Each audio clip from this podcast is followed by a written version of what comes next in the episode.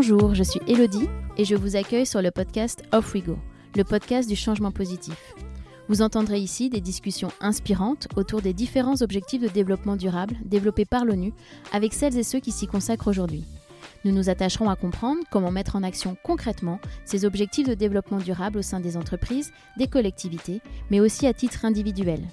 Car c'est ensemble que nous ferons de cette décennie la décennie du changement positif, celle de l'action. Les opportunités sont multiples et passionnantes. Bienvenue dans un monde durable. Alors, off we go!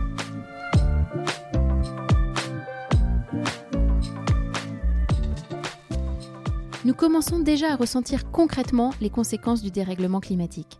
Vagues de chaleur à répétition, catastrophes naturelles de plus en plus fréquentes et violentes, disparition de la biodiversité et des espèces. Certaines parties du globe sont déjà durement touchées et les populations les plus fragiles et précaires sont en première ligne. Mais ne nous l'aurons pas, nous finirons tous par être impactés directement ou indirectement. Alors si nous voulons limiter les conséquences sur nos vies et celles des générations futures, et éviter une autre extinction de masse, la nôtre, nous devons réagir rapidement. Pour cela, il nous faut comprendre les causes et conséquences du dérèglement climatique. Il faut également lutter contre les idées reçues et la désinformation. La bonne nouvelle, c'est que des solutions existent. Les scientifiques, les climatologues nous donnent de nombreuses pistes pour agir sur les causes de ce dérèglement climatique et limiter ses effets. Nous devons avoir une approche systémique et remettre tout cela au cœur des débats, voir le problème dans sa totalité et surtout agir. Aujourd'hui, j'ai la chance de recevoir Sophie Zopa, Sophie est chercheuse au CEA, le commissariat à l'énergie atomique et aux énergies alternatives, directrice de recherche en modélisation de la chimie atmosphérique, vice-présidente développement soutenable de l'université Paris-Saclay et a été auteure et coordinatrice d'un chapitre du rapport du GIEC, le groupe d'experts intergouvernemental sur l'évolution du climat, traitant des connaissances physiques sur le changement climatique. Sophie décrypte pour nous les enjeux autour du climat et nous aide à comprendre comment la situation risque d'évoluer. Elle déconstruit quelques idées reçues, nous parle des leviers d'action pour enrayer ce dérèglement climatique. Je ne vous en dis pas plus, je laisse place à ma conversation avec Sophie Zopa. Alors, off we go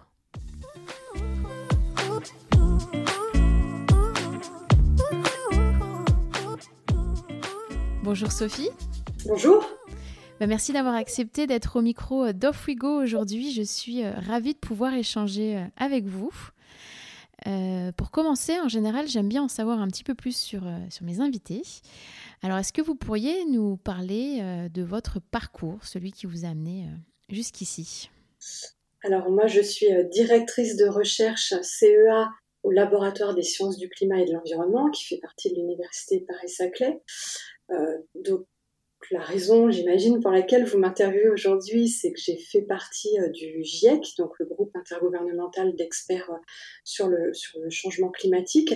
Euh, et en fait, j'ai été auteure et coordinatrice d'un chapitre pour le rapport qui est sorti en août dernier et qui traite des connaissances physiques sur le changement climatique. donc ça, c'était une expérience en particulier, mais mon quotidien, c'est de faire de la recherche sur la chimie qui se déroule dans l'atmosphère est-ce que vous avez eu un déclic particulier ou est-ce que ça a été un, processus qui vous a amené à vous intéresser euh, à ces sujets euh, autour du climat, à ces sujets, euh, à ces enjeux environnementaux? Alors en fait, ça date déjà d'il y a un petit moment, quand j'ai fait mes études. Donc moi j'ai fait des études de chimie et ensuite je me suis spécialisée en chimie de l'environnement. puis après j'ai fait j'ai fait une thèse un, parcours de recherche, d'abord sur la pollution, puis après sur l'impact des polluants sur le climat. Et en fait, c'est vraiment dès mes études dans les années 90 que j'ai eu des cours de chimie qui étaient appliqués à l'environnement et qui parlaient notamment du trou dans la couche d'ozone, de, du réchauffement climatique. Et en fait, c'est dès ce moment-là que j'ai été intéressée. Je pense a posteriori, quand j'y repense, que c'est beaucoup parce que ça faisait appel aussi à de la géopolitique, à de la diplomatie environnementale, et c'était ces aspects euh, mondiaux de relations entre les pays, de pollution que je trouvais euh, à la fois très concret, ce qui n'était pas le cas de toutes mes études euh, universitaires, mais en plus, voilà, il y avait des enjeux géopolitiques, et je pense que c'est ce qui m'a donné envie de poursuivre sur cette voie. Très bien. Et c'est vrai que c'est un sujet complexe. Alors, j'ai une question pour vous et je sais que c'est pas forcément évident de, de, faire un état des lieux exhaustif de par la complexité euh, du sujet. Et il faudrait sûrement des heures pour... Euh, bon, on a déjà un peu de temps, mais pas non plus des heures et des heures devant nous. Mais est-ce que en quelques mots, voilà, vous pourriez euh, bah, nous parler de la situation en fait vis-à-vis du climat? Et est-ce que cette situation est la même partout sur le, sur le globe? Alors, déjà, c'est quelque chose qui évidemment n'est pas nouveau, puisque je vous disais, moi déjà dans mes études dans les années 90, il y avait déjà eu un premier rapport euh, du GIEC, donc c'est un problème euh, dont on comprend le fondement euh, depuis quand même bien longtemps. Je crois que ça remonte déjà dans les années 70 où il y avait déjà des premiers, des premiers scientifiques qui ont lancé. Euh, voilà, et après, le GIEC s'est constitué pour avoir vraiment euh, une base qui soit partagée par tous les gouvernements, étant donné l'ampleur euh, du problème lui-même et des, de la complexité pour le résoudre obligé d'avoir tout le monde autour de la table et que tout le monde partage un certain consensus. Mais en fait, les bases théoriques, elles étaient déjà là depuis plusieurs décennies. Euh, ce que l'on sait aujourd'hui, c'est qu'on est à plus de 1,1 degré de réchauffement en moyenne globale sur la Terre par rapport à la période pré-industrielle, donc la fin du, du, du 19e siècle. Et euh, effectivement, ça, c'est une moyenne sur l'ensemble de la surface terrestre, mais en pratique, ça cache des grosses disparités avec un réchauffement qui est plus fort sur les continents et qui est particulièrement fort euh, au, au, pôle Nord, et des manifestations aussi de ce réchauffement qui vont être très disparates. Mais ce qu'on montre, c'est qu'on a aujourd'hui des manifestations partout, donc à la fois dans tout ce qui constitue le système climatique. Donc les océans, par exemple, font aussi partie de ce système. Et on a aussi une augmentation des températures euh, dont on sait aujourd'hui qu'elle touche même le, fond des océans. Euh, cette augmentation de la température euh, de, de, surface terrestre et puis des manifestations du changement climatique au travers d'extrêmes que l'on voit très bien chez nous euh, cette année euh, des extrêmes de température, également des extrêmes de précipitation, des conditions qui sont plus propices à des feux qui s'étendent spatialement et qui, qui, durent, qui durent plus longtemps. On a des fontes des sols gelés, alors on ressent moins en France, mais qui sont, qui sont généralisées, qui mettent à mal les infrastructures qui sont, qui sont construites dessus. On a aussi des problèmes de production agricole qui qui touche le monde entier. Alors la productivité agricole, elle a augmenté euh, euh, ces dernières décennies, mais on sait qu'elle aurait été plus importante s'il n'y avait pas les aléas euh, liés, au, changement climatique. voilà, des, problèmes aussi évidemment de santé liés aux vagues de chaleur, mais aussi d'éco-anxiété à plus long terme parce que les gens ont cette, cette inquiétude de, de, de cette de cette difficulté de se remettre d'événements euh, qui reviennent tout le temps. On a une meilleure euh, diffusion de certaines maladies qui est liée aussi euh, au, changement climatique. Donc vraiment des effets partout dans le monde, dans toutes les composantes du système climatique, avec des effets graves qui aujourd'hui se font ressentir sur l'ensemble du système économique, même si nous, citoyens, on ne voit pas toujours que c'est lié derrière à des aléas climatiques. Et c'est vrai que le 1,5 euh, degré, on a l'impression comme ça que c'est c'est pas grand chose. Est-ce que vous pouvez, euh, je sais pas, nous donner des exemples ou une espèce d'échelle pour comprendre finalement le fait de monter de même de 0,1 ou 0,2, les conséquences que ça peut avoir? Parce que c'est vrai qu'on peut entendre chez certaines personnes ou aux médias, bon, bah voilà, les températures vont augmenter de 1,5 ou 2 degrés. Au lieu de faire 35, il fera 37. C'est pas très très grave. Mais j'ai pas trop l'impression que c'est comme ça que ça se passe, si je me trompe. Non, c'est ça, c'est une moyenne mondiale euh, moyennée sur sur plusieurs années, parce que c'est comme ça qu'on étudie le climat, c'est pas de la météorologie, c'est vraiment des, changements, des changements moyens. Mais la manière dont ça se caractérise après en termes d'événements météorologiques, euh, même si c'est un changement qui semble effectivement, il y a des gens qui disent ah bah, un degré de plus, moi dans ma région, euh, ça, ferait pas de mal, mais en fait c'est pas la manière dont ça se manifeste. En fait, ça se manifeste en particulier par des vagues de chaleur euh, plus fréquentes et plus sévères. On a vu ces derniers temps, euh, nous-mêmes en France, qu'une vague de chaleur, quand on commence à dépasser 39-40 degrés, et ben là, dixième degré compte parce qu'en fait, notre physiologie n'est pas adaptée à ça. Donc, ça devient très difficile de récupérer euh, la nuit, de travailler le jour quand il fait ces, ces, chaleurs-là. Donc, il y a les problèmes d'hyperthermie et même de, gens qui décèdent de ces hyperthermies, mais même en termes, c'est pas qu'un problème de confort en fait, c'est vraiment une possibilité de travailler en extérieur. C'est des sécheresses agricoles, donc potentiellement des récoltes complètes qui sont perdues. Euh, on a vu par exemple que pour les événements de gel tardif, donc il y a toujours eu des, gels tardifs, mais aujourd'hui, parce que le, vivant s'est adapté et que la saisonnalité des végétaux euh, a changé, quand les gels tardifs arrivent, on n'en est plus au même stade de croissance des végétaux et du coup, ça a des conséquences plus graves. Donc ça, ça semble, quand on regarde de, de manière moyenne, on se dit que c'est des petits changements, mais aujourd'hui, les conséquences sont assez grave.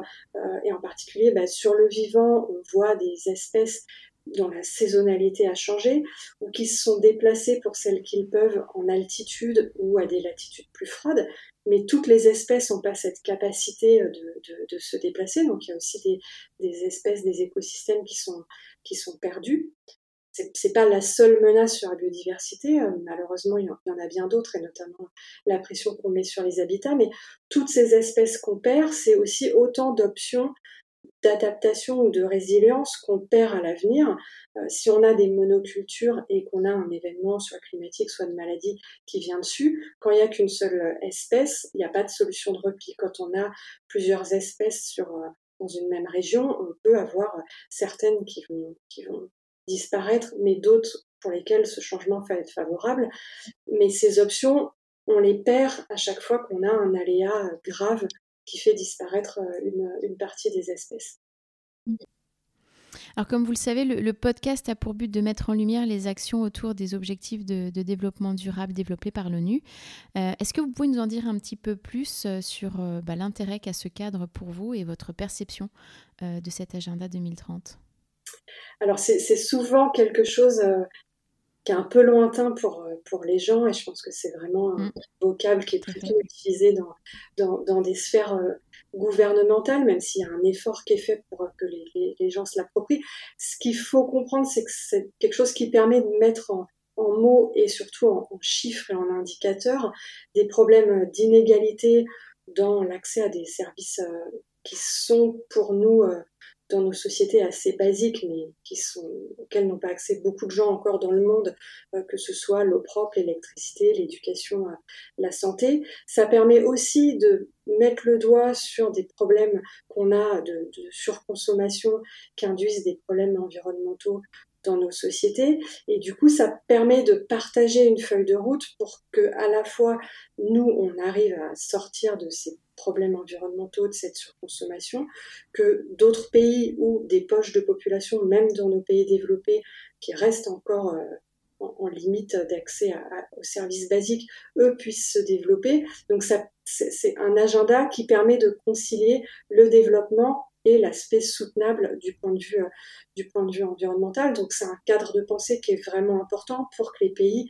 puissent se mettre d'accord euh, et avancer. Et c'est aussi un cadre de pensée qu'on utilise, nous, euh, de plus en plus dans nos analyses, par exemple, d'impact climatique ou de manière de résoudre cette crise climatique, de voir quels vont être les co-bénéfices de telle ou telle action, ou au contraire, quand il y a certaines actions qui peuvent poser un problème, soit en termes de développement, soit en termes d'impact sur autre chose, par exemple sur la biodiversité, ça, permet cette lecture et ça permet de ne pas oublier, de ne pas juste penser climat, mais de penser ça dans un contexte plus général de besoins de développement qui reste encore euh, important pour euh, beaucoup de pays euh, dans le monde aujourd'hui. Et j'ai l'impression qu'il y a beaucoup d'idées reçues autour, du, autour du climat. Sûrement, bah, comme on l'a dit, parce que c'est un sujet euh, très complexe avec énormément de, variables euh, et aussi bah, par une mauvaise information en fait euh, des gens. par exemple, si on prend le sujet du, nucléaire qui a vraiment très mauvaise presse, sûrement pour plein de bonnes ou, mauvaises raisons par rapport à son niveau de risque, mais voilà, est-ce qu'il y a d'autres sujets selon vous où il y a des idées reçues? Quel est un peu votre avis sur, sur cela? Alors, je pense que la difficulté, c'est qu'il n'y a pas une solution unique, déployable partout, et que dans chacune des solutions euh, technologique, il y a toujours des limites ou des inconvénients qu'il est indispensable de prendre en compte, mais qui du coup, ça ouvre aussi la porte à des critiques où vous allez avoir les gens qui sont anti-nucléaires qui vont parler des déchets et les déchets du nucléaire, où le risque, c'est clairement un problème qu'il faut gérer qu'il faut pas mettre sous le tapis.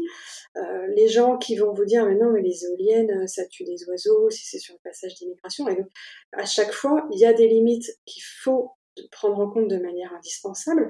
Et il faut aussi réinterroger euh, nos sociétés, notre surconsommation. Et finalement tout ça c'est pour produire de l'énergie. Qu'est-ce qu'on fait de cette énergie? De quoi on a vraiment besoin? Et dans certains domaines, on, est, on sait qu'on est dans l'excès, on sait que sur l'alimentation, il y a énormément d'alimentation qui n'est pas consommée, et de la même manière, sur l'énergie, il y a aussi aujourd'hui euh, énormément de, de, gâchis euh, dans, nos pays.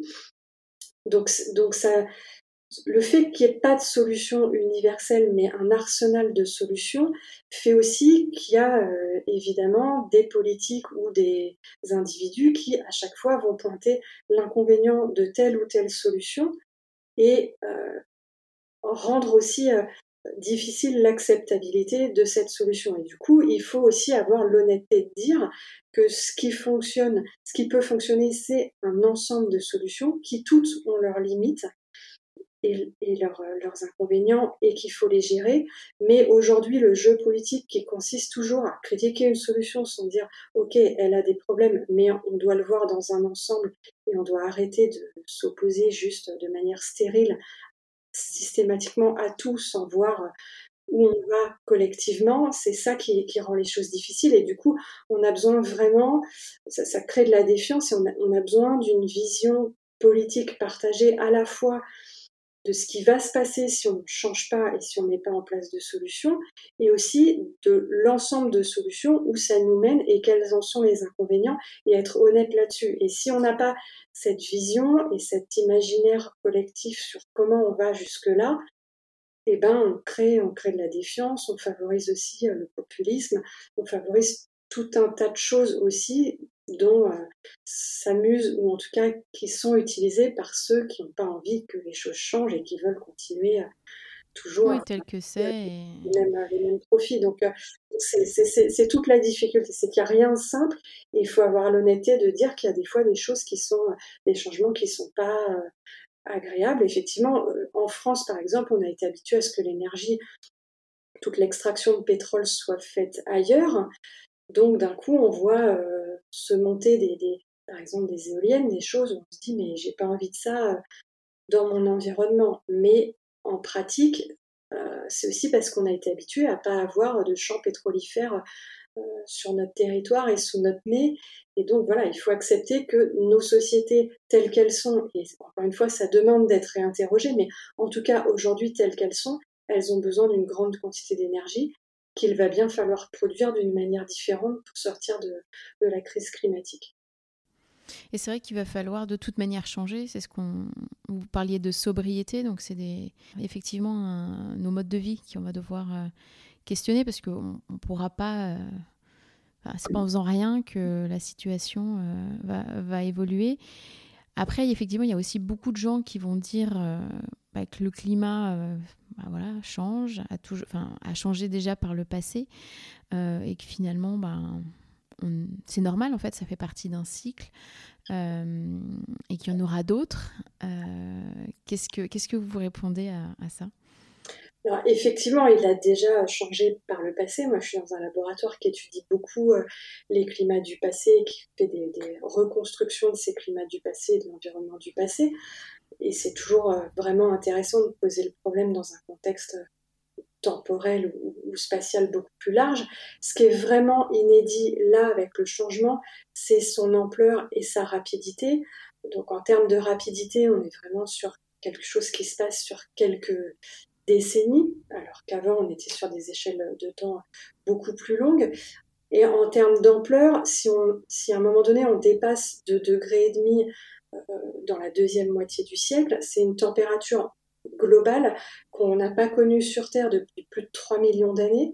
Donc avant même l'apparition des, du genre Homo, en fait, qui, est le genre qui a donné euh, lieu à, la forme que l'on a aujourd'hui. donc c'est quelque chose qui pose vraiment question et c'est quelque chose qui va amener des climats à certains endroits de la Terre qu'on n'a jamais qu'on n'a pas, pour lequel aujourd'hui on n'a pas d'analogue. C'est-à-dire que par exemple en France, on peut se dire, ben voilà, on va avoir euh, typiquement un climat de type méditerranéen aujourd'hui qui va être, qui va s'étendre un peu plus au nord. Et ben, on va cultiver des espèces qui aujourd'hui étaient plus au sud, euh, en proximité de la Méditerranée. Donc ça, c'est vrai pour nos latitudes, mais il y a des endroits dans les latitudes autour des tropiques qui vont vraiment connaître des conditions pour lesquelles on n'a pas d'analogue. On ne sait pas ce qui va pouvoir euh, pousser à ces endroits-là, qui va être la réponse euh, de la végétation et des systèmes agricoles. On pense même qu'il y a des régions pour lesquelles l'agriculture ne sera plus du tout possible. Donc c'est ça qui est extrêmement effrayant. On a des, on, le voit aujourd'hui, par exemple avec le conflit en, Ukraine, euh, c'est quelque chose qui est très localisé à l'échelle de la planète et qui crée des perturbations importantes sur tous les marchés euh, alimentaires. Et donc c'est là où le problème est celui de, nos marchés, enfin de, notre fonctionnement économique, de notre résilience. Est-ce qu'on peut encore assurer dans un monde qui dépasse 1,5 degrés Ça pose question. On a aujourd'hui, par exemple, pour tous, pour toute la côte euh, en Floride, des prix d'assurance de maison qui sont pharaoniques et qui sont quasiment le coût même de la construction d'une maison à payer annuellement. Donc évidemment, très peu de gens peuvent se le permettre. Donc finalement, s'ils n'assurent plus, et eh ben, quand il y a un aléa, ils basculent dans une pauvreté euh, extrême très vite. Et donc quand vous avez des aléas qui reviennent plusieurs fois dans l'année, quand vous avez à la fois ce qu'on appelle nous des événements euh, euh, combinés ou en cascade, c'est-à-dire que vous allez avoir en même temps une sécheresse, donc des prix de l'alimentaire qui vont augmenter, et puis vous allez avoir des inondations, des prix d'assurance qui vont augmenter.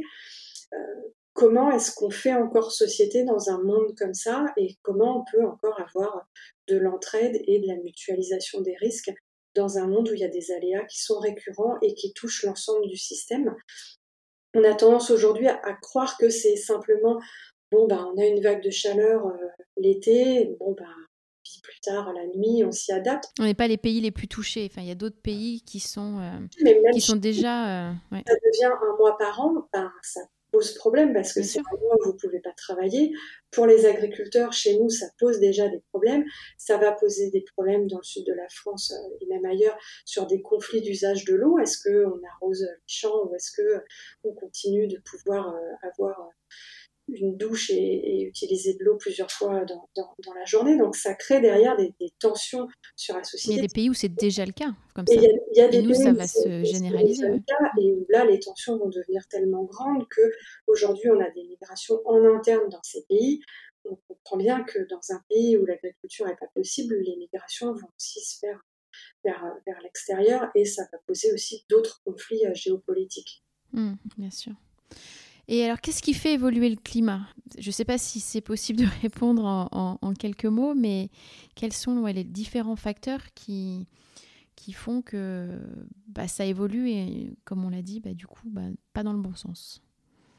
Alors, à des échelles de temps très longues, euh, on a différents paramètres, notamment des paramètres orbitaux qui, font que la quantité d'énergie qu'on reçoit du Soleil varie, donc ça c'est à des échelles de temps longues. Aujourd'hui, ce qui fait qu'on a réchauffé de plus de 1,1 degré, on le sait, c'est intégralement lié à nos activités humaines. Et dans ces activités humaines, euh, c'est très simple, c'est essentiellement l'usage de combustibles fossiles, donc le charbon, euh, le pétrole, le gaz naturel. Donc ça, c'est vraiment la première cause euh, dans nos activités. Et puis, on a aussi l'agriculture, à la fois le fait qu'on fait qu'on a fait et qu'on continue de faire de la déforestation euh, pour mener l'agriculture et que cette agriculture, on utilise aussi comme fertilisant des engrais azotés qui vont émettre ensuite du N2O, qui est un gaz à effet de serre, et puis le, développement du cheptel euh, conduit à des émissions de méthane qui, elles aussi, participent euh, au réchauffement. ces activités émettent des gaz à effet de serre qui s'accumulent dans l'atmosphère, qui créent ce déséquilibre euh, énergétique et cette accumulation de, chaleur dans, le, système climatique. Donc c'est ça, c'est finalement relativement simple. On émet des gaz à effet de serre, ils réchauffent et ça a des impacts. Mm. Toute cette chaleur, euh, il y a déjà un service qui nous est rendu par les océans et la végétation qui absorbe la moitié du CO2 qu'on émet. Et ensuite, l'océan, lui, récupère 90% de la chaleur excédentaire. C'est pour ça que l'océan se réchauffe. Sous l'effet de ce réchauffement, il se dilate. Comme on a également des fontes de, des glaciers, ça vient aussi euh, accroître le, niveau des océans. Donc ça, c'est ça, c'est un problème. C'est finalement ce service que nous rend l'océan en absorbant du CO2 et en absorbant de la chaleur, ça conduit à son acidification et à son réchauffement. Et donc là aussi, ça met à mal le, vivant dans l'océan et aussi tous les gens qui dépendent de, la pêche, tous les gens qui vivent sur des littoraux, qui vont devoir faire face à ça, à cette, à cette montée des océans. Mais la cause, elle est finalement relativement simple, c'est le fait qu'on brûle ces combustibles fossiles. Ils ont mis des millions d'années à se former euh, dans, le sous-sol euh, dans des conditions euh, particulières et nous, en seulement quelques décennies, on est en train de le brûler et de mettre tout ce réservoir dans l'atmosphère. Donc c'est ça le, problème principal. Hmm.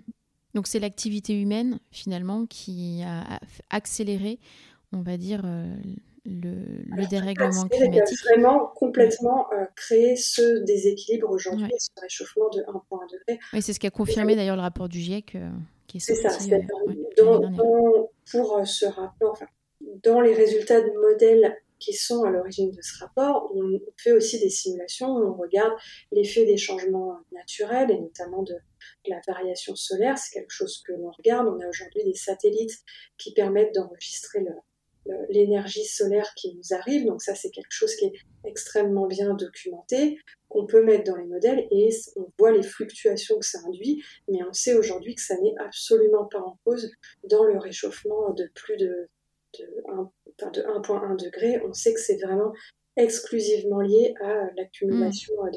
de, gaz à effet de serre. D'accord. Et alors du coup, comment nos, modes de vie euh, sont devenus incompatibles euh, avec la situation? Alors, toute cette énergie qu'on a pu produire et qu'on produit euh, grâce, euh, aux énergies fossiles, ça a aussi été un facteur de progrès. Il ne faut pas non plus euh, renier ça. Au moment où ça s'est mis en place, ça a été vraiment un, énorme facteur de progrès. Et on a organisé nos modes de vie autour de cette énergie abondante notamment en termes de, transport. On a également eu des progrès. Euh, le fait d'avoir des, engrais azotés, c'est aussi un facteur énorme de changement de productivité euh, agricole. Donc, tout ça, ce sont des facteurs de, progrès qui ont aussi permis une meilleure alimentation. Euh, aujourd'hui, le problème, c'est bah, d'une part qu'on voit qu'on est allé trop loin puisqu'on a une disparition massive de, biodiversité et ce problème de réchauffement. Et c'est aussi qu'on sait aujourd'hui produire de l'énergie différemment. Et donc, il faut, maintenant que ça a été un facteur de progrès et maintenant que nos sociétés ont besoin d'énergie, il faut passer vers d'autres modes de production d'énergie. Et ça, on sait que c'est possible. Euh, et puis, sur l'agriculture, il faut aussi repenser les modèles pour utiliser euh, une quantité d'engrais azotés qui soit moindre. Et là aussi, on sait que c'est possible d'utiliser des fertilisants dans des quantités qui soient, moins importantes. On sait qu'on peut euh, manger moins de viande. On a ce problème aussi de... À un moment donné, on ça a permis d'avoir plus de viande. Aujourd'hui, dans nos modèles occidentaux, on est vraiment dans une surconsommation de viande qu'il faut absolument euh, qu'il faut absolument freiner et il faut faire que ceux les pays dans lesquels on mangeait pas ou peu de viande ne se mettent pas à avoir la même consommation et le même régime alimentaire que nous dont on sait qu'il est qu'il est pas soutenable. Donc euh, ça c'est la manière dont nos modes de vie se connectent finalement à cette énergie et à cette à ces problèmes de d'agriculture. Euh, tous nos progrès ont été euh, au, voilà, au début, ça a été vraiment un progrès, et donc c'est pour ça aussi qu'on a des difficultés à sortir de ce paradigme de euh, c'est un progrès et, et, donc voilà, il ne s'agit pas de jeter le bébé avec l'eau du bain, c'est pas ça, c'est-à-dire il faut prendre ce qu'il y a de bon dans le progrès, mais aussi réanalyser ce qui est de l'ordre de la surconsommation absurde et repenser les choses plus intelligemment. Bien sûr. Alors c'est vrai que quand on, on, analyse tout ça des fois, ça peut faire peur, mais j'aimerais bien quand même, alors on en a déjà effectivement un petit peu parlé, mais que vous nous parliez un petit peu des évolutions en fait peut-être dans les prochaines années de cette euh, situation avec les, avec les conséquences. Euh, alors pas forcément sur euh, ce qui va se passer à 150 ans, parce que je crois que c'est beaucoup trop loin pour, pour les gens et, et arriver à, rendre ça finalement suffisamment concret pour arriver à changer. Mais, mais selon vous, alors évidemment, vous pouvez pas lire dans une boule de cristal, mais voilà, je pense qu'il y a peut-être des données scientifiques qui vous permettent d'étayer tout ça. Voilà, comment vous pensez que la situation va évoluer dans les, voilà, dans les prochaines années et avec quelles conséquences? Alors, effectivement, euh, comme vous le dites, je pense que longtemps, on a projeté les résultats en 2100 et on parlait beaucoup de ce qui allait se passer en 2100 parce que c'était là qu'on avait un signal fort du point de vue climatique. Et puis, on s'est rendu compte que ça ne permettait pas de se projeter et qu'il y avait du coup un retard d'appréciation du danger euh, qui forcément euh, est pour les générations futures, alors qu'en fait on voit que déjà aujourd'hui on a du retard sur l'adaptation parce que déjà aujourd'hui les conséquences sont sont, très très euh, significatives. Et donc effectivement, on, parle plus maintenant de ce qui va se passer à court terme. On a pour ça des moyens de voir ce qui va se passer du point de vue climatique. On utilise des scénarios. Donc ces scénarios, c'est des hypothèses en termes d'évolution de la population, de disponibilité de technologies, de coopération ou non entre les pays, donc de, grandes tendances euh, géopolitiques, soit plutôt d'aller vers du conflit et du repli sur soi, soit de coopération. Donc ces grands jeux d'hypothèses, ça permet d'imaginer comment vont évoluer nos émissions de gaz à effet de serre.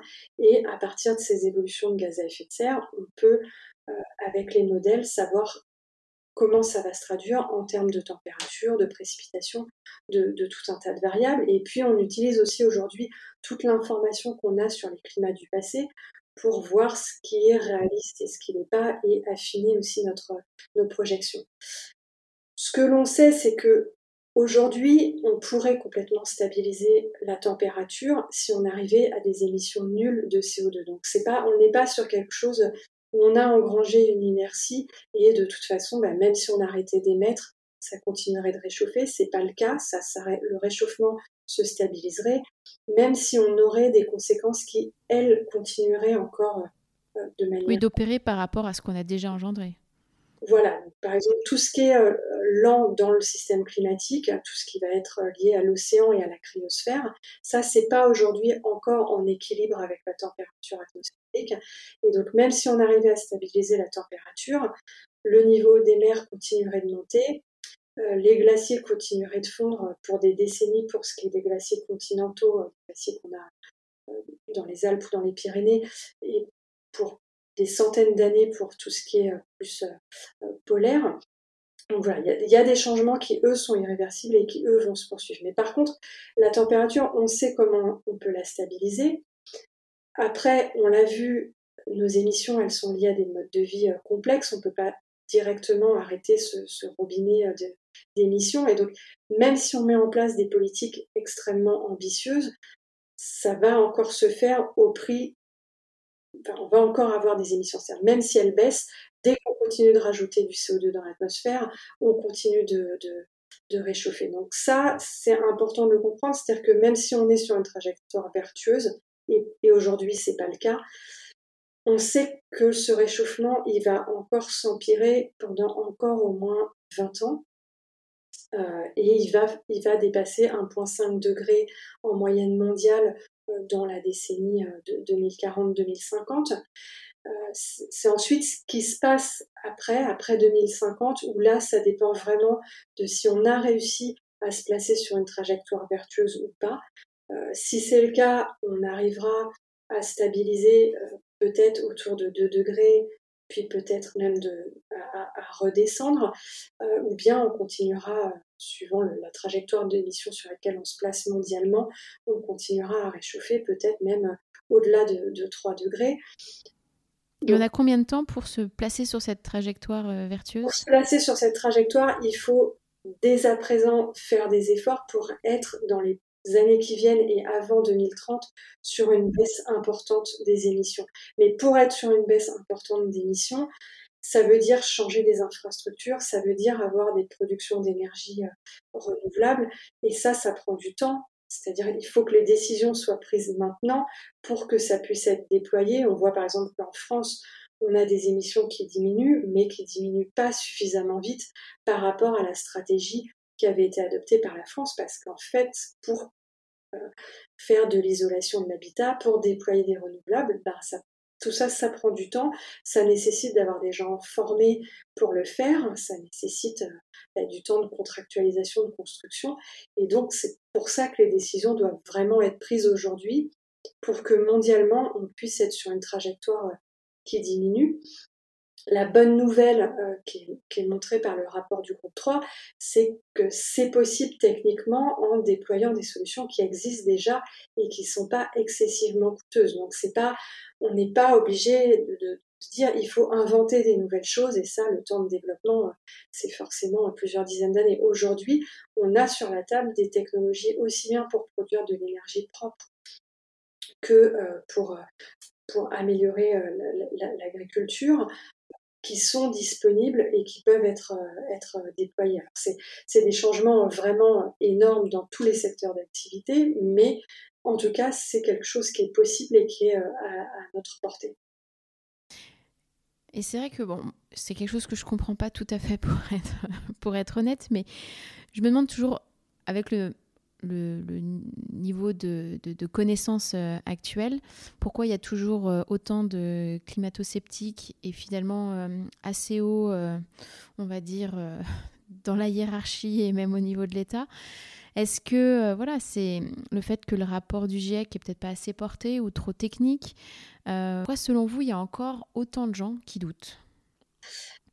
Alors, je pense que le climato-scepticisme a quand même changé de nature y aura toujours des gens qui pensent que, voilà, qui sont des théories du complot, qui pensent que la Terre est plate, ou qu'on descend de la Ève. Ça, voilà, c'est quelque chose euh, qui existera toujours. On peut lutter par l'éducation, par la pédagogie, mais bon, il y aura toujours des poches vraiment climato-sceptiques, mais c'est plus quelque chose qu'on ressent aujourd'hui de manière euh, frontale. Les gens, c'est quand même rare, même euh, en, particulier, je vais dire dans les hautes sphères, que les gens vous disent frontalement je n'y crois pas ou je ne pense pas que l'homme soit à l'origine du changement climatique. Aujourd'hui, c'est beaucoup plus insidieux. Alors, il y a une partie, je pense que c'est particulièrement difficile pour les gens qui ont un certain âge aussi, parce que comme on le disait, les émissions nos modes de vie, ça a aussi été un progrès à un moment donné. Et du coup, c'est difficile quand on dit frontalement aux gens la manière dont vous vivez ou dont vous avez vécu, pour vous était un progrès. Euh, vous avez travaillé dur pour en arriver là, et tout ça, euh, c'est euh, bullshit, et il faut s'en débarrasser et, passer à autre chose. Et c'est un peu à cause de vous en plus. Donc, voilà, c'est plus compliqué que ça, parce que les individus même si l'information était là et disponible pour les gouvernements dans les années 90, c'était pas forcément redescendu au niveau des individus. Et les individus, ils font des choix dans un monde qui est aussi contraint de l'offre qui est là. Et donc les individus n'achètent pas un SUV ou n'émettent pas des émissions pour le plaisir d'émettre. En fait, ils veulent de la mobilité, ils veulent manger, ils veulent un certain confort pour eux et pour leurs enfants, et ils le font pas euh, consciemment contre l'environnement. Donc c'est une difficulté aussi dans la manière dont les choses sont présentées. C'est pas juste blanc ou noir avec des gens qui seraient gentils qui n'émettent pas et des gens qui seraient méchants qui émettent. Et on est tous sur le même bateau avec cette difficulté aussi, même quand on veut réduire nos, émissions. Euh, donc, il y a aujourd'hui un frein au changement qui est le fait qu'il bah, y a quand même des bénéfices pour les gens qui développent l'industrie fossile. C'est euh, oui, il y a des vraies raisons économiques. Euh, qui, fait le plus d'argent euh, au CAC 40 euh, aujourd'hui. Donc, donc forcément, il y a un frein au changement qui est lié aussi au lobby et aux gens qui n'ont pas envie de, que, que, ça change et qui ont envie de continuer à ramasser ces, ces, bénéfices. Il y a un frein qui est lié à notre confort de vie et à la difficulté de, de, comprendre que voilà, il ne s'agit pas de dire à qui est la faute, il s'agit de voir comment collectivement on avance vers quelque chose qui, qui soit plus émetteur en perdant pas sur notre confort, mais en perdant sur la surconsommation et en réinterrogeant ce qui est indispensable et, et ce qui n'est pas. Euh, donc, comme on le disait tout à l'heure, il y a besoin d'un imaginaire collectif et de savoir ce vers quoi on avance tous. Et puis, il y a souvent ce qui est utilisé par ceux qui veulent euh, retarder le changement, c'est de dire mais regardez, vous allez perdre euh, en mobilité, en liberté, en, comparant un monde aujourd'hui qui serait idéal, alors que en fait déjà dans ce monde d'aujourd'hui il y a des grandes inégalités et la, mobilité et euh, l'alimentation saine c'est pas déjà le cas pour tout le monde, même dans nos pays développés. Donc il y a voilà ne pas placer le monde d'aujourd'hui comme un idéal, aussi accepter qu'il y a des limites et des difficultés dans le monde d'aujourd'hui et surtout comprendre que sans transition, on va vraiment vers quelque chose qui va être très grave et pire en termes d'inégalité et en termes de confort pour chacun. Donc, euh, donc c'est pas se priver par rapport à aujourd'hui ou à un idéal d'aujourd'hui, c'est avancer ensemble pour éviter des conséquences qui sont vraiment vraiment catastrophiques. Donc, donc c'est, c'est, c'est vraiment ça qui est, euh, qui est aujourd'hui important. Et donc, je disais au départ, il y a ce problème de climato-scepticisme qui est aujourd'hui beaucoup plus caché et qui est beaucoup plus euh, sous une forme ne vous en faites pas, on gère, c'est pas si grave, vous pouvez consommer et consommer vert, on va compenser vos émissions de carbone. Et là, c'est beaucoup plus insidieux, c'est-à-dire qu'à longueur de temps, on explique aux gens qui peuvent consommer et presque être vertueux vis-à-vis de l'environnement alors qu'on sait que c'est pas vrai et qu'il faut réinterroger nos, modes de consommation. Et ça, c'est beaucoup plus difficile euh, à déconstruire. Ça, et puis ben, les tentations populistes où on oppose les gens les uns aux autres. On dit aux ruraux, euh, c'est pas vous, c'est la faute des urbains. Aux urbains, c'est pas vous, c'est les agriculteurs. Et finalement, les gens se sentent stigmatisés. Euh, là où on a besoin de faire que tout le monde a besoin de faire des efforts. Et voilà, les, les agriculteurs polluent pas pour le plaisir de polluer. Ils sont souvent pieds et poings liés euh, par un système où ils sont endettés et où ils font la manière dont on leur a appris l'agriculture. Et donc c'est pas, et, puis à la fin c'est nous aussi consommateurs qui consommons ces produits-là. Donc c'est c'est un ensemble dans lequel il faut faire attention de ne pas stigmatiser des acteurs euh, plus que d'autres et vraiment essayer d'avancer euh, d'avancer collectivement et aussi d'être honnête sur les choses qui sont un peu plus déplaisantes dans ce qu'on doit faire pour, euh, pour émettre moins de, gaz à effet de serre. Et c'est vrai que les médias enfin, sont hyper présents euh, maintenant enfin, dans, notre, dans notre vie quotidienne. Vous l'avez dit, on est bombardé en permanence de, sollicitations qui deviennent soi-disant de plus en plus vertes, alors à coup de gros greenwashing, mais qui du coup n'aident pas forcément. Donc, quelle est, on va dire, dans cette aide à la sensibilisation ou, justement euh, dans le frein qu'elles peuvent apporter euh, pour que les gens perçoivent euh, le degré d'urgence? Je ne sais pas si ma question était claire. je pense qu'une difficulté, c'est aujourd'hui que les médias, c'est très très très vaste et les gens vont plus chercher l'information comme avant. Donc on a les médias un peu mainstream de, de ma génération ou des générations antérieures. On va peut-être plus aller euh, euh, lire des journaux, que ce soit en ligne ou, physique, ou regarder peut-être de l'information à la télévision. Ça n'est qu'une petite, c'est aujourd'hui une petite partie des médias. Les jeunes s'informent plus de cette manière-là. Donc heureusement, il y a d'excellents euh, podcasts et aussi YouTubeurs qui diffusent de l'information très robuste, mais il y a tout le problème aussi aujourd'hui de la désinformation. Donc ça c'est ça c'est extrêmement difficile. Donc donc c'est pour ça qu'il y a besoin aussi que ce soit dans les programmes euh, d'éducation, à la fois l'information sur l'environnement, mais aussi euh, l'information sur la manière de, lire l'information et d'apprendre et, de s'éduquer. Si on revient sur les médias euh, peut-être plus mainstream, aujourd'hui, je pense qu'il y a une prise de conscience de, leur part. Il y a cette difficulté à communiquer sur quelque chose qui est potentiellement anxiogène. Ils ne veulent pas que bah, les gens changent de chaîne on passe à autre chose, mais en même temps, il faut bien quand même en parler. Je pense que la difficulté, c'est de communiquer sur ce changement qui est euh, sur, la partie plus lente du changement et plus systémique, là où les médias, ils vont parler du changement climatique. Éventuellement, ils vont faire le lien quand il y a une vague de chaleur, quand il y a des feux de forêt. De plus en plus, ils font le lien avec le changement climatique, même si ça reste pas toujours le cas, mais il y a besoin aussi qu'ils accompagnent la transition et qu'ils expliquent qu'est-ce que ça change aujourd'hui pour les agriculteurs, comment les agriculteurs s'adaptent, se préparent, euh, qu'ils accompagnent la politique, qu'ils interrogent les politiques euh, sur ce qui est challenge quoi, sur ce qu'ils font et voilà, et, mais, qu'ils aient du répondant aussi pour les interroger, euh, pour pas prendre pour argent comptant ce qu'on leur dit en termes de greenwashing ou, ou euh, en termes d'axe politique. Aujourd'hui, ils ont les outils.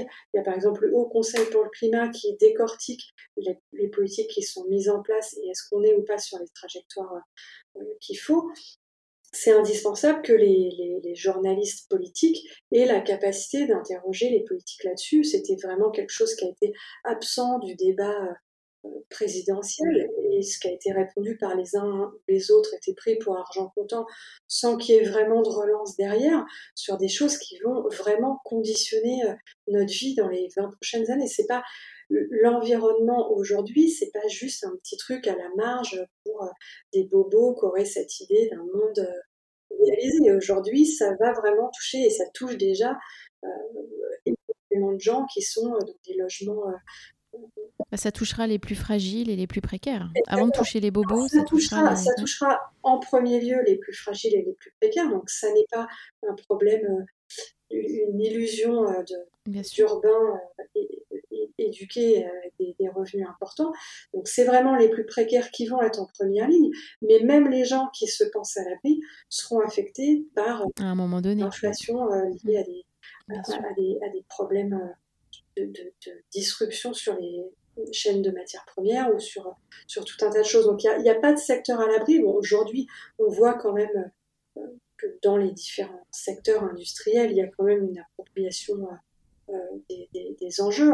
En, fait, c'est aussi là qu'il y a un rôle des médias à témoigner du fait que cette transformation, elle est déjà en cours. Et en fait, je pense que eux aussi, ils ont parfois été formés à un monde d'avant où ils voient des querelles politiques et ils aiment témoigner de ça et ils voient pas qu'il y a beaucoup de changements qui sont en cours euh, dans les industries, dans la société et qu'ils doivent se faire les témoins de ces changements, euh, de ces changements également.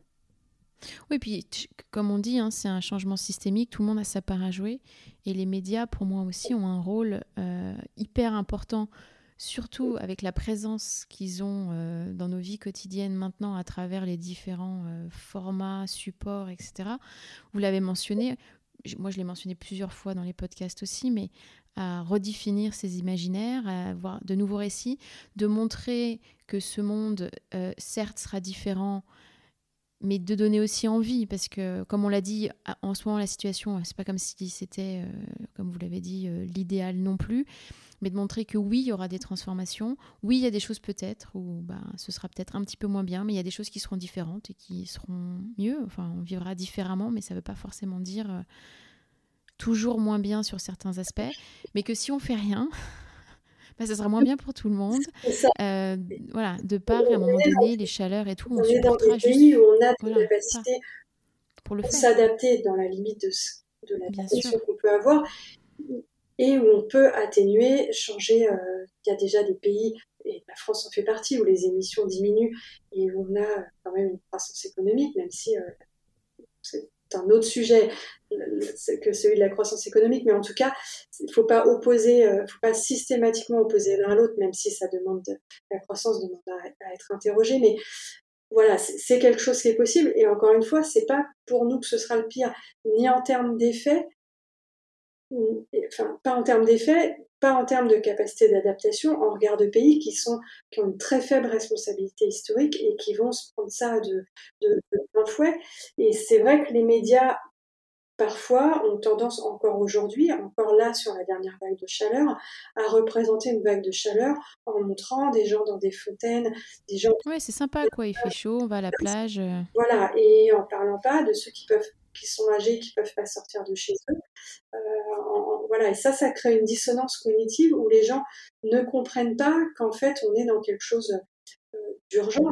Et effectivement, ne, ne parler que l'urgence sans dire on a quand même des solutions et aujourd'hui, les choix politiques doivent être d'aller vers ces solutions. C'est très anxiogène, mais on peut aussi se dire, à contrario, c'est très positif, on a les solutions, on sait d'où vient le problème et on sait comment le corriger. Donc parlons-en, et parlons-en pas uniquement quand il s'agit de la page environnement du journal. Aujourd'hui, on a ce problème de devoir contrebalancer une publicité qui est partout, tout le temps, et qui nous incite à, consommer. Donc finalement, le temps d'information est très petit en regard du temps où on est assailli messages qui nous disent euh, de, consommer. Et puis, les gens ont beaucoup de mal à lire, à voir le problème dans sa totalité, parce que au sein d'un même euh, journal d'information, vous allez avoir d'une part euh, une information sur les vagues de chaleur, et puis trois pages après, on va vous dire super, il y a des vols low cost qui se mettent en place. Exactement. Et ça, les, les, gens. C'est un peu schizophrénique au final. Hein.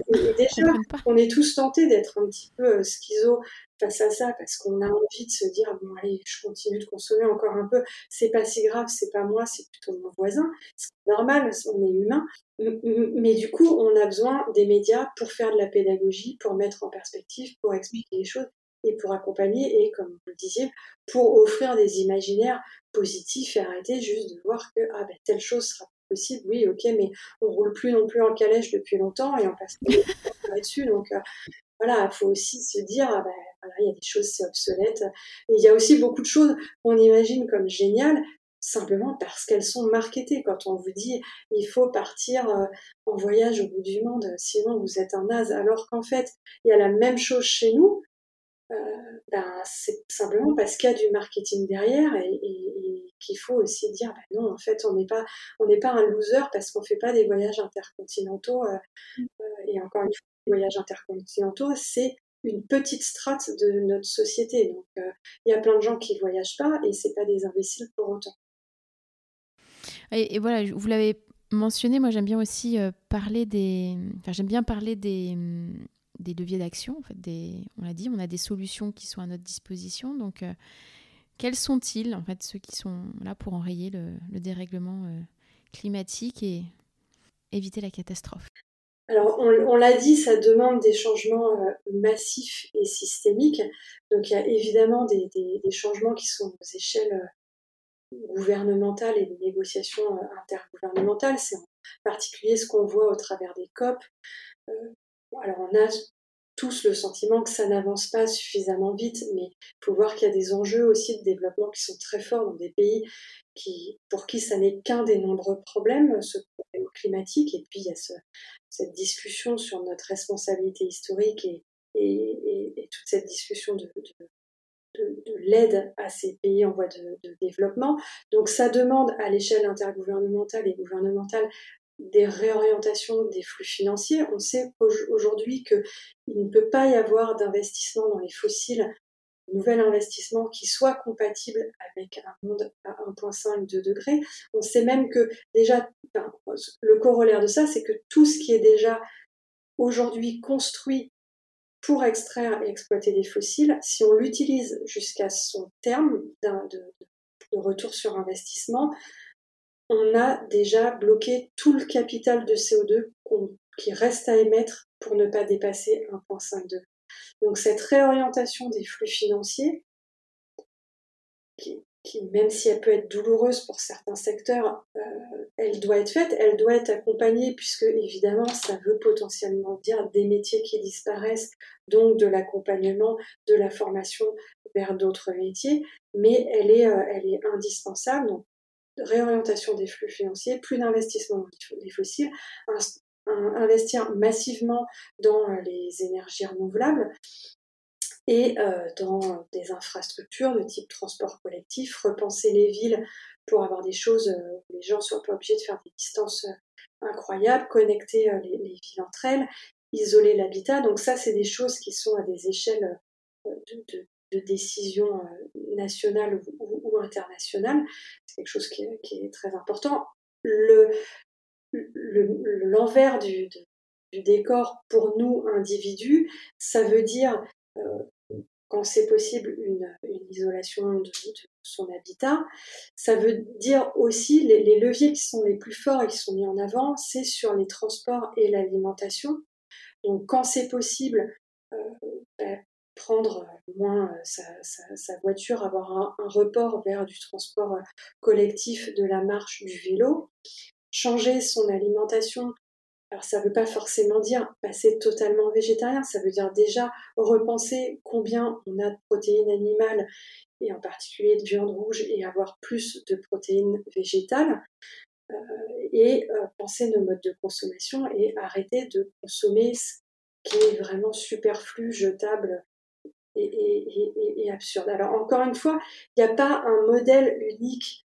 Euh, c'est-à-dire qu'il ne s'agit pas de dire aux gens ah, ben, arrêtez de prendre complètement la voiture quand ils habitent dans des zones rurales, simplement parce que l'habitat est extrêmement cher en ville et qu'ils n'ont pas le choix, et que du coup les distances ne sont pas les mêmes. Il va de soi que s'il faut 20 km pour aller à son supermarché, ben, on va pas y aller en vélo. Donc faut pas, voilà, c'est la difficulté aujourd'hui de, de choses où les gens se sentent stigmatisés et il faut aussi chacun faire l'analyse. Alors il y a des outils par exemple comme celui de l'ADEME qui permettent de faire son bilan carbone individuel et de prendre conscience de finalement dans nos modes de vie euh, qu'est-ce qui émet et qu'est-ce qu'on qu'est-ce qu'on peut changer. C'est déjà la prise de conscience, c'est un point important pour une transition qui peut jamais être instantanée. Vous savez pas du jour au lendemain tout changer. Enfin, c'est pas possible pour tout le monde et il faut accepter aussi que c'est pas possible et que ça demande de l'accompagnement. Aujourd'hui, il n'y a pas toujours une offre, que ce soit en termes de transport, que ce soit en termes d'achat quand vous voulez euh, manger euh, mieux pour la planète, qui soit facile et lisible. Et donc, il y a là aussi besoin d'un accompagnement à la fois des modes de production pour que ce soit plus vertueux et d'une offre qui soit plus lisible. Aujourd'hui, vous ne pouvez pas décider d'avoir euh, une voiture beaucoup plus compacte et électrique si elle n'existe pas sur le, sur le marché. Donc il y a contrer les publicités qui vous emmènent dans le mur et il y a aussi avoir une offre qui soit euh, lisible et qui soit encouragée euh, évidemment aussi par des mesures fiscales qui permettent aux gens d'accéder à, ce qui est le, le plus vertueux dans, dans, la consommation. Donc, il y a vraiment des leviers individuels, mais qui doivent être stimulés euh, par des politiques, euh, des politiques massives. Et il n'y a pas, faut pas non plus culpabiliser les gens à outrance. Alors, faut pas leur dire tant qu'il n'y a pas de mesure, euh, vous pouvez rien faire. C'est pas, c'est pas vrai non plus, mais il faut pas à l'inverse dire bah tout ça c'est les gens, c'est eux qui créent la demande et c'est pour ça qu'on continue d'avoir du fossile et d'avoir cette offre là parce que c'est pas vrai non plus et que c'est aussi stimulé par la publicité, par le marketing et par le, l'imaginaire euh, social général euh, dans, lequel on vit. Alors justement, ça fait pas mal de choses à, changer. Euh, je vois bien les gens enfin, qui vont se dire, oh là là, attention, ça fait peut-être beaucoup, et du coup peut-être être paralysé un petit peu, et pas savoir forcément par où commencer. Alors pour vous, est-ce qu'il y a une espèce de hiérarchie en fait des différentes actions. Bien sûr, à terme, il faudrait euh, agir sur tout, bien évidemment, mais voilà, pour quelqu'un qui voudrait se lancer, qu'est-ce que, par où commencer? C'est vraiment la mobilité. Voilà, repenser l'usage de la voiture, évidemment éviter autant que faire se peut l'avion et en particulier les voyages intercontinentaux. Donc après, il ne s'agit pas toujours de dire on passe à zéro parce que je pense que ça bloque tout de suite les gens qui se disent enfin non, si c'est ça, j'y vais pas. mais il ne s'agit pas non plus de se dire juste, oh ben, j'ai fait un petit effort. Voilà, les gens parfois pensent que parce qu'ils trient leurs déchets, ils ont fait le job et que c'est malheureusement un peu plus compliqué que ça. Alors, les cartes sont un peu brouillées quand euh, notre président nous dit que la sobriété, ça va être éteindre la, la lumière des administrations la nuit c'est un peu limitant comme présentation euh, de, la sobriété et, c'est là où on a besoin aussi d'être plus honnête sur le fait que non, ça veut aussi dire baisser la température euh, chez soi. Encore une fois, pour les gens qui ont un chez eux euh, bien chauffé, il ne s'agit pas de dire que c'est applicable pour tout le monde et dans les mêmes, dans les mêmes conditions. faire isoler chez soi, le report modal de, transport, arrêter l'avion et consommer euh, moins de protéines animales euh, et essayer de manger, euh, local et de, saison évidemment, mais là c'est quand même plus diminuer les protéines animales qui fait une vraie différence. Et on sait que ça, ça a des bénéfices sur la santé, puisque aujourd'hui on a des gros problèmes dans nos sociétés de sédentarité et de surconsommation lipides d'origine animale. Donc ça, c'est vraiment des bénéfices santé qui sont, qui sont énormes.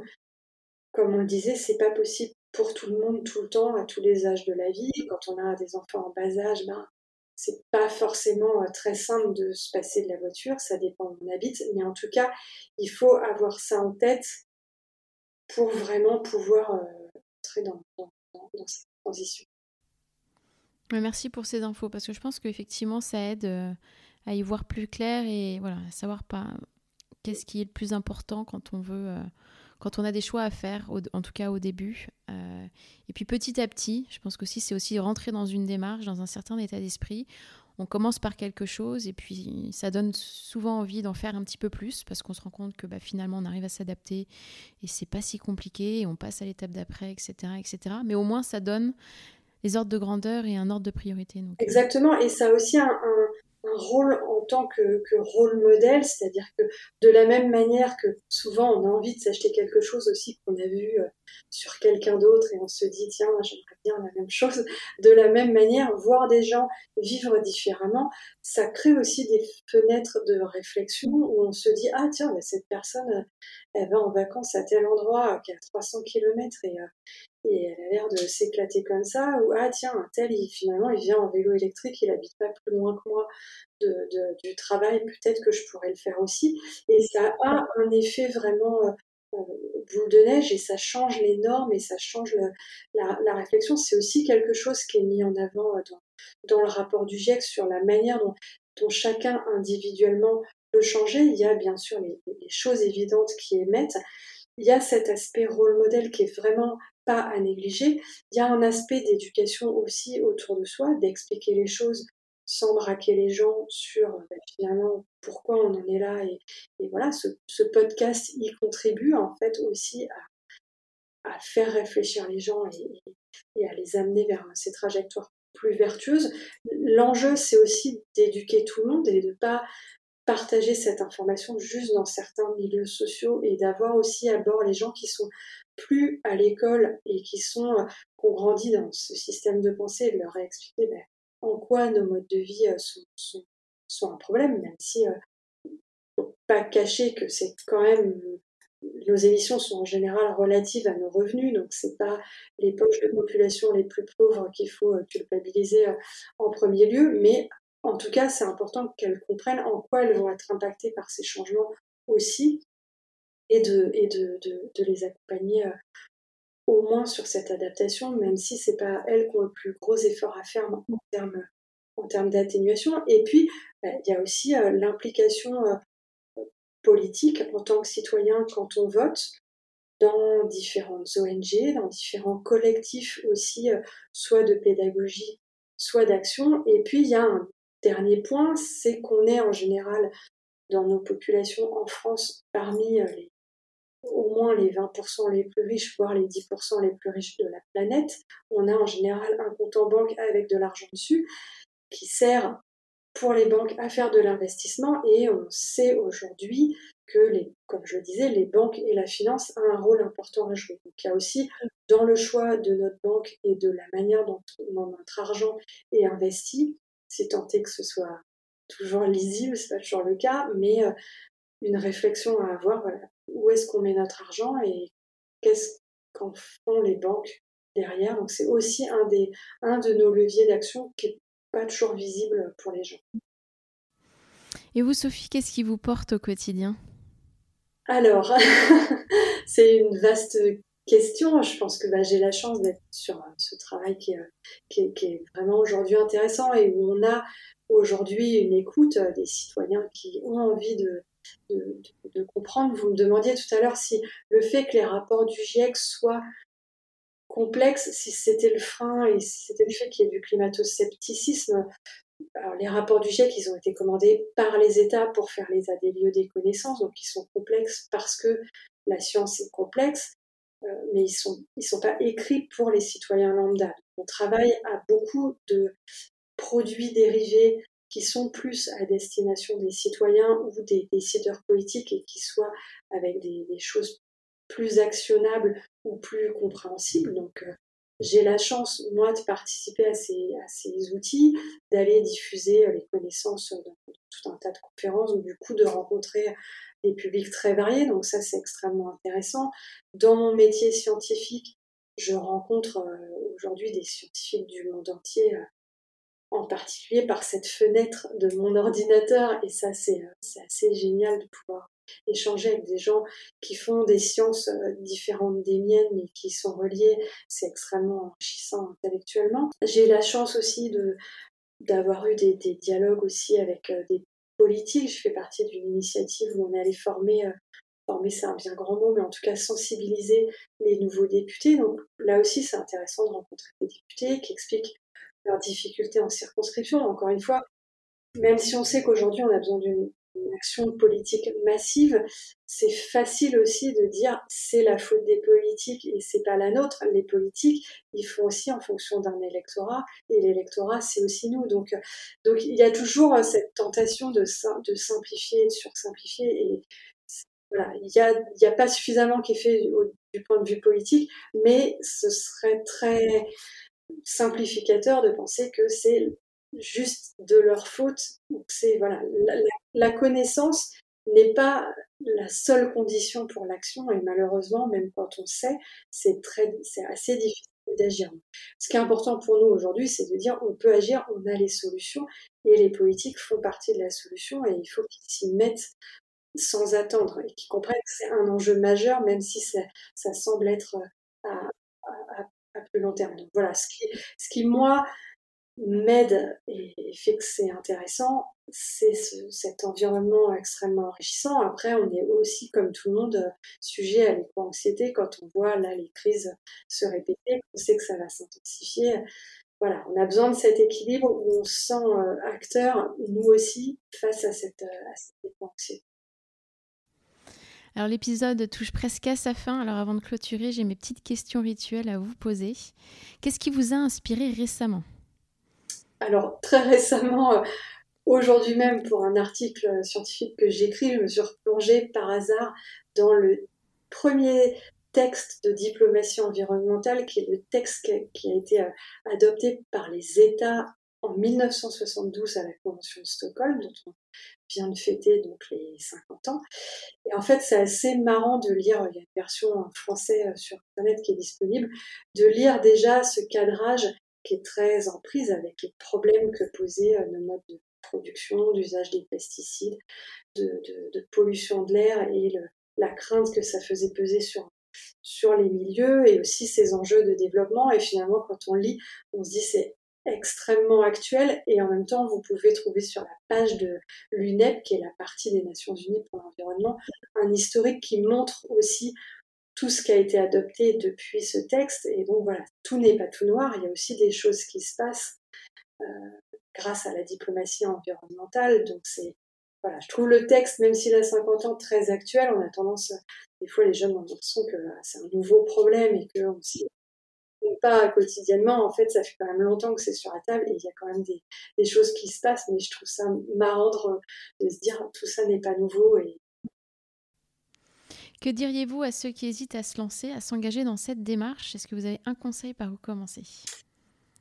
Pas se laisser accabler par l'ampleur. C'est vrai que quand on apprend tout ça, ça nous tombe un peu dessus. On se dit, mon Dieu, mais on va encore une fois, il y a eu des problèmes avant qui souvent étaient plus simples à résoudre, mais qui ont été résolus par de la diplomatie environnementale. Donc il faut s'entourer et parler et faire partie de collectifs, parce que sinon, si on reste tout seul avec ces problèmes, c'est quand même très lourd. Il faut aussi voir qu'il y a des changements qui existent en cours dans, notre pays en particulier.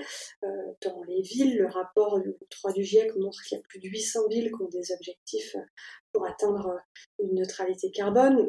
Moi-même, je travaille avec des, gens de différentes villes du monde qui ont des programmes d'adaptation et d'atténuation du changement climatique. Donc, faut pas non plus croire que rien ne se passe.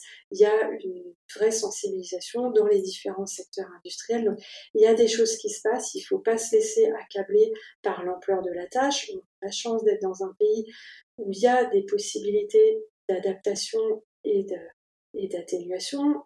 Il y a un monde qui est possible et qui est plus vertueux. Donc c'est un effort constant, c'est pas simple, mais ça peut se produire, ça peut se passer et il y a déjà des choses qui se passent. Et donc voilà, faut s'inscrire dans, faut se mettre dans des collectifs pour pas se retrouver juste seul face à l'ampleur de, de, de, la tâche et avoir l'occasion euh, d'en discuter et de se sentir aussi euh, acteur. Et pour vous, à titre personnel, quel changement positif voudriez-vous apporter dans votre vie pour aller encore plus loin? On a beau être très au courant, c'est pour, tout le monde pareil, hein, et faire les changements, c'est toujours difficile. J'aimerais changer de banque parce que je suis aussi dans une grande banque française qui, communique sur ses vertus, mais je sais que ses investissements ne sont pas toujours en phase avec son affichage. Donc, un des prochains changements que j'aimerais réussir à faire, c'est déjà changer de banque, en plus de tout un tas de petits changements euh, que j'essaie de mettre en place sur mon alimentation, sur, sur euh, l'usage euh, plus grand du train et, et moindre de, de ma voiture. Et mm. voilà, le, changement, et comme quoi c'est pas toujours simple, même une simple petite bascule administrative, c'est euh, changer de banque. Et est-ce que vous pourriez dire à nos auditeurs où retrouver votre actualité? Alors, j'ai pas une actualité euh, comme je suis chercheuse et que la recherche, ça se fait quand même sur un temps assez long. C'est quelque chose qui est assez discret, mais juste, je voudrais informer nos auditeurs voilà, cette recherche, elle existe. Cette recherche de manière générale publique sur les problèmes environnementaux, c'est quelque chose qui est important, qui existe, c'est ce qui a permis de mettre en avant euh, ces problèmes auxquels on, fait face aujourd'hui. C'est aussi la recherche qui montre qu'il y a des, des solutions et qu'elles sont déployables. Donc voilà, il y a des mondes qui existent, qui ne sont pas dans la frénésie de communication.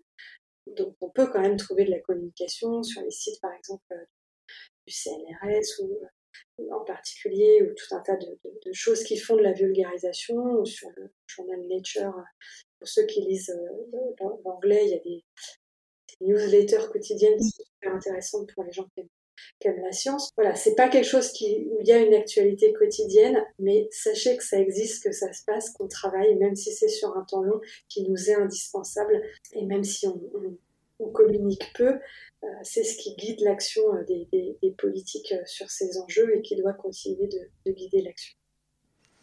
Merci Sophie pour tout ce que vous faites et pour cette conversation passionnante. Merci. Merci à vous de votre intérêt et puis j'ai hâte de retrouver vos podcasts. À bientôt. À bientôt. Au revoir. Merci d'avoir écouté cet épisode. Vous retrouverez toutes les références dans la barre de description du podcast. N'hésitez pas à le recommander autour de vous et à le partager sur vos réseaux sociaux. Si vous voulez continuer la conversation ou vous tenir informé de l'actualité du podcast, retrouvez-moi sur Off We Go le changement positif sur Instagram et Facebook. Et n'oubliez pas que la meilleure façon de soutenir le podcast est de laisser des étoiles et des commentaires sur les plateformes, et notamment sur Apple Podcast. Je vous retrouve dans 15 jours pour un nouvel épisode, et d'ici là, mobilisons-nous. À très bientôt.